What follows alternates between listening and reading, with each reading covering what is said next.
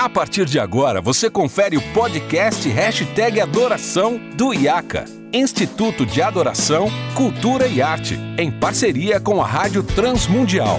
Apresentação, Renato Marinoni. Olá, seja muito bem-vindo ao episódio número 87 do Hashtag Adoração. Eu sou Renato Marinoni e você já sabe, esse é um podcast produzido pelo IAC, Instituto de Adoração, Cultura e Arte, e pela Rádio Transmundial. Já são 87 episódios em todas as plataformas de streaming, no site da rádio, aqui pelo dial da rádio, onde você ouve sobre liturgia, adoração, cultura, teologia, culto e tanta coisa que envolve esse universo da adoração na igreja local. Eu sempre tenho o privilégio de receber tantos convidados bacanas e tantos nomes de homens e mulheres que têm feito a diferença na igreja brasileira e mundial, já passaram aqui no hashtag adoração e também agora com uma novidade. Todos os meses nós vamos ter um episódio especial onde eu vou responder perguntas de vocês ouvintes que chegam para mim através principalmente do meu Instagram, lá no arroba renasmarinoni. Então, se você não me segue, você pode me seguir ficar ligado. Ah, eu sempre abro as caixinhas de perguntas e essas perguntas vêm parar aqui no hashtag adoração. E nós vamos falar muita, muita coisa legal, muita coisa bacana, ah, que eu espero que ajude vocês ah, no exercício do ministério, na prática do ministério, todos os dias. A primeira pergunta chega do Adriano e ele pergunta sobre como entender o movimento worship. Na verdade, a pergunta dele é: worship foi um movimento que chegou e como que a gente pode esperar o futuro, se a gente pode ser surpreendido? Ah, Adriano, é uma coisa interessante para a gente pensar primeiro. Ah, a história sempre vai se renovando. Você olha para trás, os estilos vêm e vão, a linguagem muda, o idioma é vivo, né? Palavras que eram usadas não são usadas mais, estilos que eram usados. Você olha para a história da música, você vai ver aí o estilo barroco, o estilo romântico, o classicismo. Isso acontece na música, isso acontece na arte de forma geral, na poesia, na pintura. Você classifica tudo dentro de movimentos, claro, que se conversam, que são influenciados um pelo outro, que há um retorno de repente a movimentos mais antigos, né? quase que uma, uma atualização de um movimento antigo. Então, quanto mais você conhece da história da arte, da história da música, você vai percebendo esses movimentos. Agora é interessante a gente entender que o worship, né, da palavra worship, adoração em inglês, mas no Brasil ficou conhecido como worship, não é um movimento artístico, ele não é um movimento musical. Musicalmente, o worship é classificado por produtores, arranjadores, músicos como pop rock. Então, basicamente, é a música pop rock que domina o cenário global, que domina o cenário mundial nesse momento musical, que traz letras cristãs adequadas, ou às vezes não, para o culto cristão. E aí sim, a junção da música de pop rock com letras cristãs, com, com, né, com essa roupagem, acaba dando início a, ao que nós entendemos como esse movimento worship, né, que é o que tem dominado a cena musical nas igrejas nos últimos anos, né, na, na última década uh, no Brasil e no mundo. Agora, é fato que nós devemos e podemos esperar novidades ao mesmo tempo que a gente tem que se fazer algumas perguntas. Por exemplo, uma crítica feita ao movimento worship é que falta criatividade. Uma crítica feita a esse movimento é que se você escuta muita coisa de artistas diferentes, lugares diferentes, essas coisas se parecem muito. Né? Uh, por quê? Eu creio que porque há uma simplicidade de, de acordes, de harmonia, se a coisa não é feita com muito cuidado, com muito, com muito esmero, com muita, com muita capacidade de quem produz, o arranjador, o compositor, o produtor, há uma possibilidade daquilo soar muito simples e até meio repetitivo. Né? Uma outra questão que nós temos é que hoje a, a, a rotatividade de canções ela é muito grande. E aí com isso as coisas estão se tornando velhas muito rapidamente.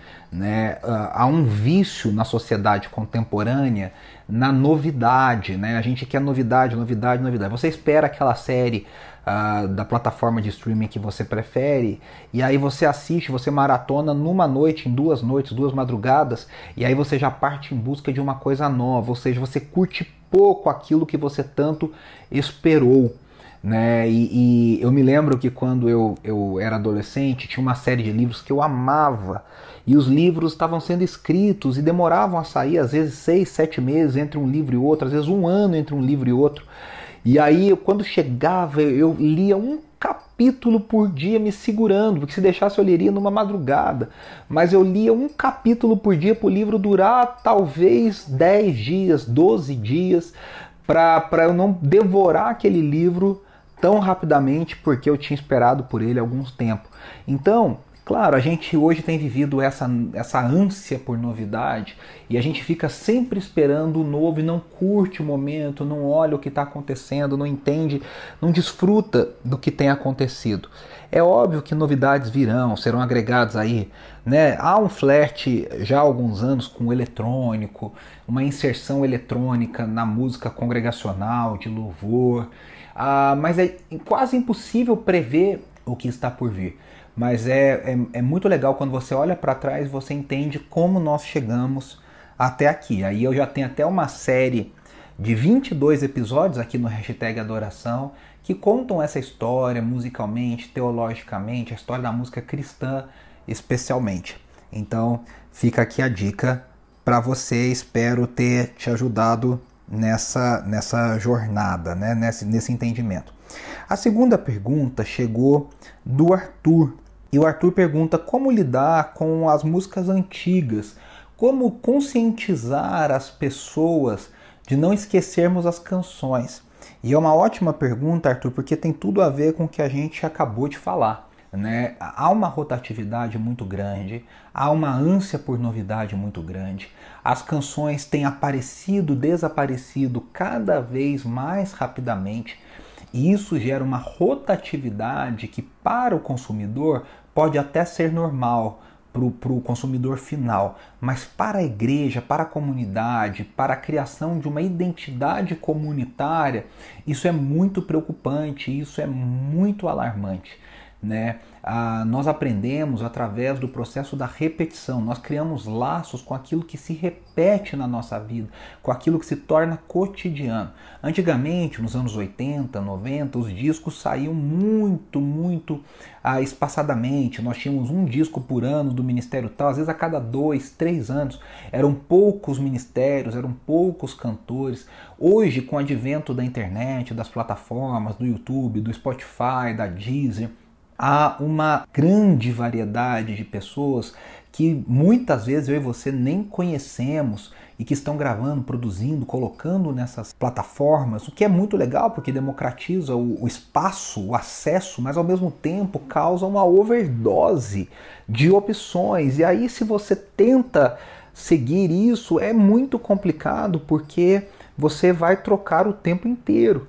E com isso, as canções antigas acabam ficando desprezadas. Há uma ideia na geração mais atual de que o que é velho já passou, o que é velho fica para trás, vamos pegar o que é novo, que é melhor. E que isso não necessariamente é verdade.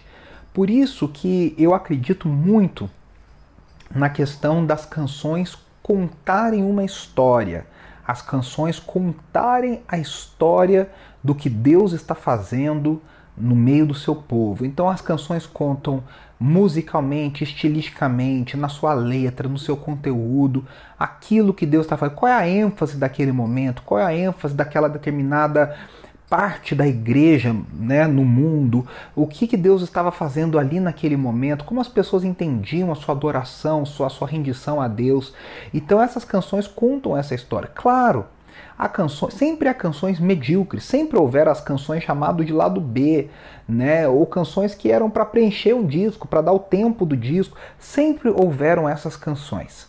E essas canções, com o passar do tempo, elas serão esquecidas e serão deixadas de lado.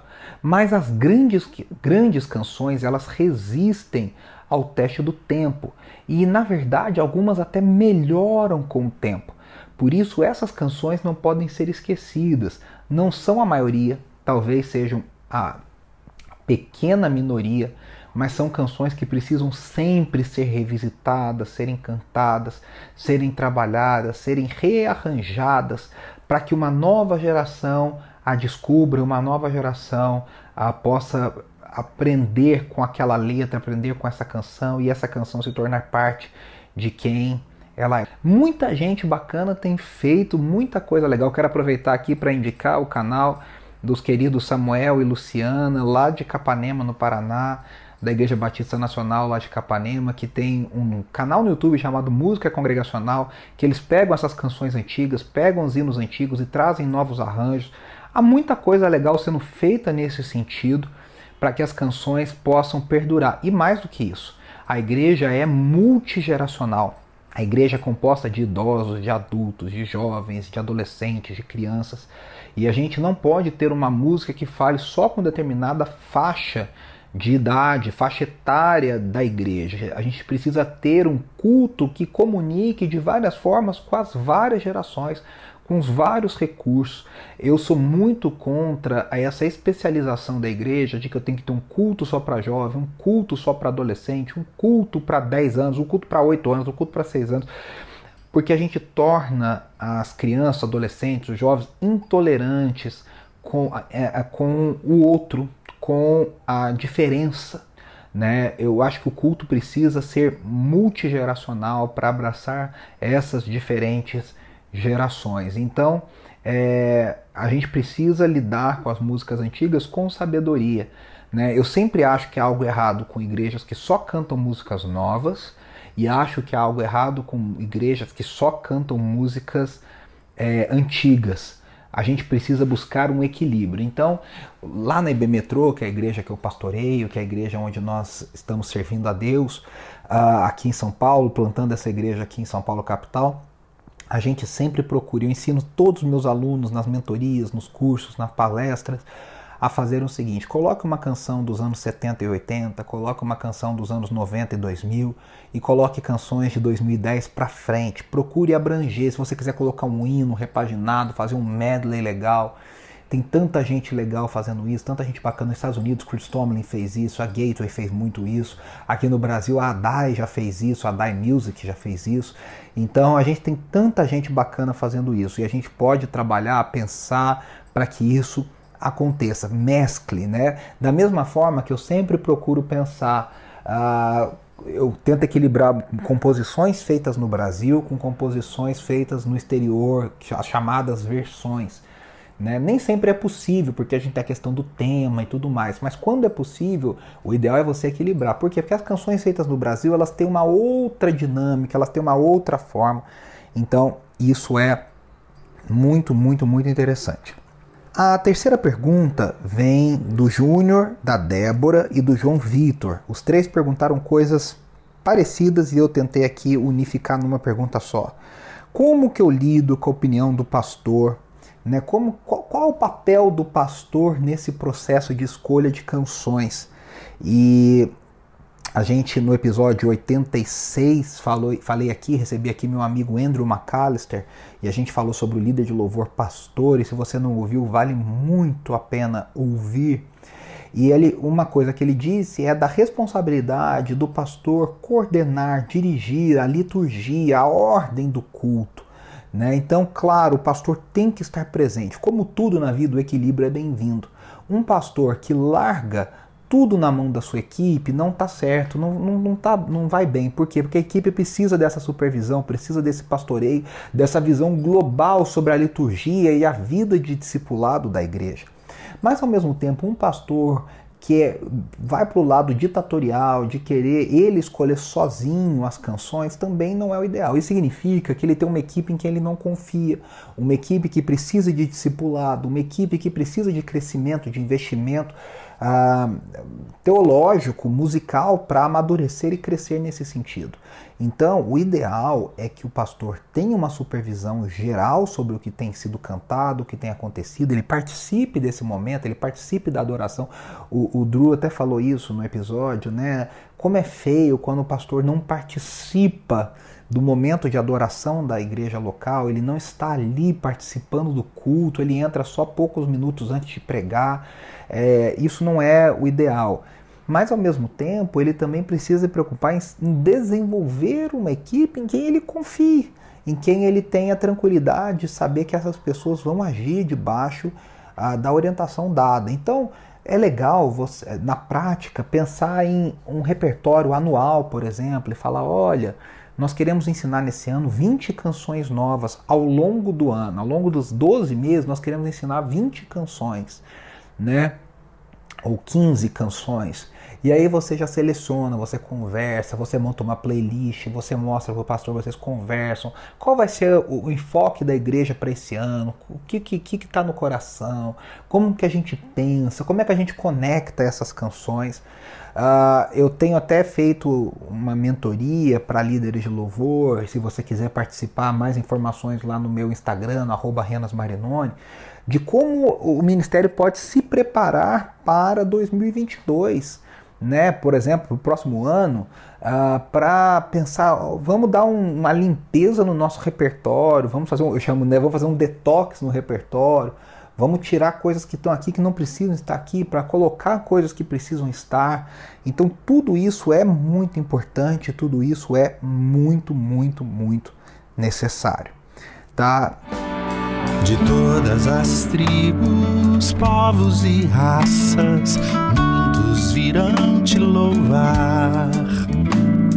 De tantas culturas, línguas e nações, no tempo e no espaço virão te adorar. Bendito seja sempre o Cordeiro, Filho de Deus, raiz de Davi. E aí uma pergunta que tem a ver com isso veio da Camila e a Camila pergunta como mudar a cultura de um grupo de louvor adoecido. Né? E, e aí, Camila, tem tudo a ver com isso que a gente tem falado. A, a cultura de um grupo de louvor adoecido, ela não é mudada do dia para a noite. Não é mudada do dia para a noite. É preciso haver paciência, é preciso haver intencionalidade no que está tá sendo feito e é preciso haver maturidade para lidar com tudo isso. Porque é preciso investir em discipulado. Primeiro, discipulado. Né? Vida com vida, trabalhar o evangelho, a prática, o cotidiano, criar relacionamentos, haver perdão, haver restauração, haver uma série de questões de relacionamento, de ordem pessoal no discipulado. Depois é preciso haver mudanças. Né? Então, o que, que nos trouxe até aqui que são coisas, são processos adoecidos, são processos envenenados que precisam ser trocados, quais regras precisam ser trocadas, quais pessoas em posição-chave precisam ser trocadas, precisam ser realocadas. Então tem que ser feito esse diagnóstico, né? E em terceiro, tem que haver um investimento para crescimento musical também, uma reciclagem técnica musical para que haja sempre um, um, novo fôlego, né? um novo sopro. Mas tudo isso precisa partir de uma visão global de pastoreio, de cuidado, de olhar para o outro, não como alguém que vai me, me, me, me dar uma visibilidade, que vai me ajudar a crescer, a ficar famoso mas em alguém que eu quero servir na igreja local, uma igreja com uma, uma, uma pessoa com quem eu queira estar junto para abençoar o corpo de Cristo, para ser abençoado, para ser pastoreado. Então tem que haver essa cultura de cuidado, pastoreio, de um olhar para a saúde integral da comunidade, da igreja, que passa muito pelo culto.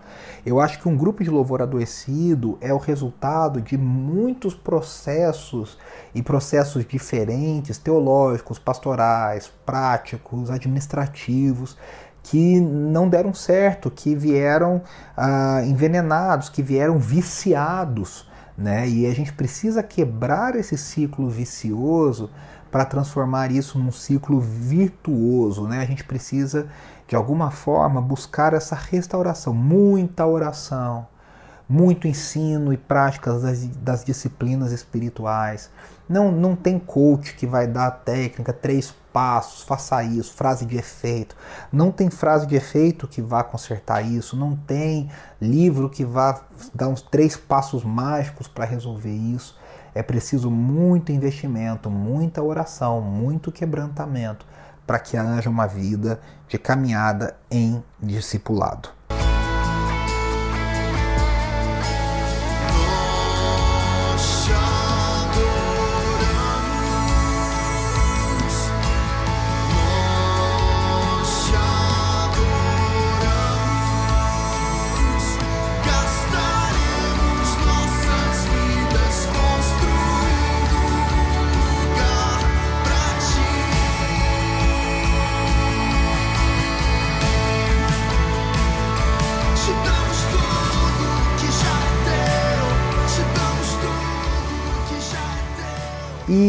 A última pergunta vem do Jonathan. E o Jonathan pergunta: quando começamos a cantar tanto eu nas canções? E aí, Jonathan, de novo, né? Eu volto no que eu acabei, no que eu falei lá no início. Nós somos um reflexo do nosso tempo, do espírito do tempo, uma expressão em alemão que é Zeitgeist, né? O espírito da época, o espírito do tempo. E nós vivemos num tempo extremamente individualista. O que importa, você assiste nos filmes, nas séries, nos livros, conversa com as pessoas, as pessoas falam: ah, você tem que seguir o seu coração. O que importa é você ser feliz. Você tem que fazer o que dá vontade. Ninguém pode te prender, nada pode te prender. E aí, obviamente, até sem querer, as nossas canções passam a ser extremamente individualistas. Se você parar para pensar, a, algumas canções nossas, até para falar de Deus, a gente coloca o foco em nós. E o foco das nossas canções, na verdade, não é porque fala Deus. Tá, tem o nome Deus, tem a palavra Deus, tá legal. Mas qual é o foco? O foco tá no Deus que te abençoa? Ou o foco está no Deus que é grande, poderoso, soberano? Então a gente tem que ir além do tem a palavra Deus ou não tem a palavra Deus. Quem é o foco dessa canção? E se a gente olha um pouco para os anos 80, 1980, essa década, havia um movimento de formação de novas comunidades, igrejas que estavam saindo, surgindo de antigas igrejas por N motivos, e essas comunidades tinham o desejo de comunhão, de estarem juntas, de desfrutarem de um culto mais íntimo, ah, entre as pessoas ali de irmandade.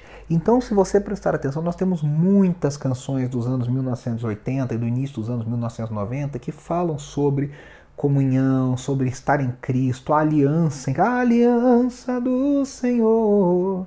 Eu tenho com você, não existem mais barreiras em meu ser. E, e queremos, estamos sempre na, na terceira pessoa na, na primeira pessoa do plural, queremos, estamos, viemos, né? É, então sempre assim, porque havia esse, essa preocupação na vida da igreja. Hoje nós vivemos tempos individualistas. A gente tem até que se perguntar além das canções: será que a luz apagada do louvor favorece o meu individualismo? Será que as pessoas na hora do louvor, na hora do culto, estão tendo comunhão umas com as outras, estão é, tendo a noção da adoração em grupo, um corpo, em comunidade? Será que o som da banda está tão alto que as pessoas nem se ouvem? Ou a igreja consegue se ouvir?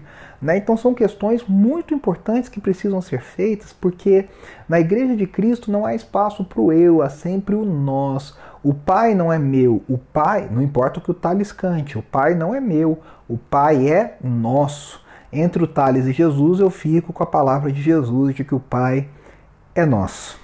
Pessoal, muito legal a gente ter esse tempo aqui de conversa, de esclarecer dúvidas, perguntas. Lembrando, você pode no meu Instagram, lá no arroba renasmarinoni, toda semana eu coloco uma caixa de perguntas. As melhores perguntas vão para o Reels e também vem parar aqui no hashtag adoração. Me ajude a fazer o hashtag adoração.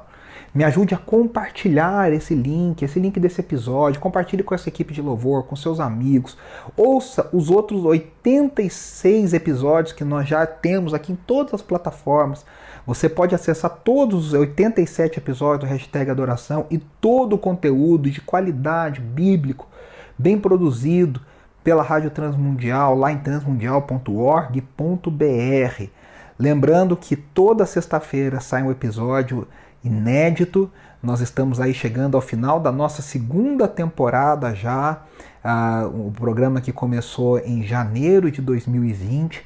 Nós já estamos agora terminando aí dezembro de 2021, dois anos de conteúdo inédito e você nos ajuda muito compartilhando, comentando e uh, trazendo a sua dúvida, a sua opinião, o seu feedback para que o hashtag Adoração seja cada vez mais abençoador. Eu fico por aqui, um grande abraço e até semana que vem.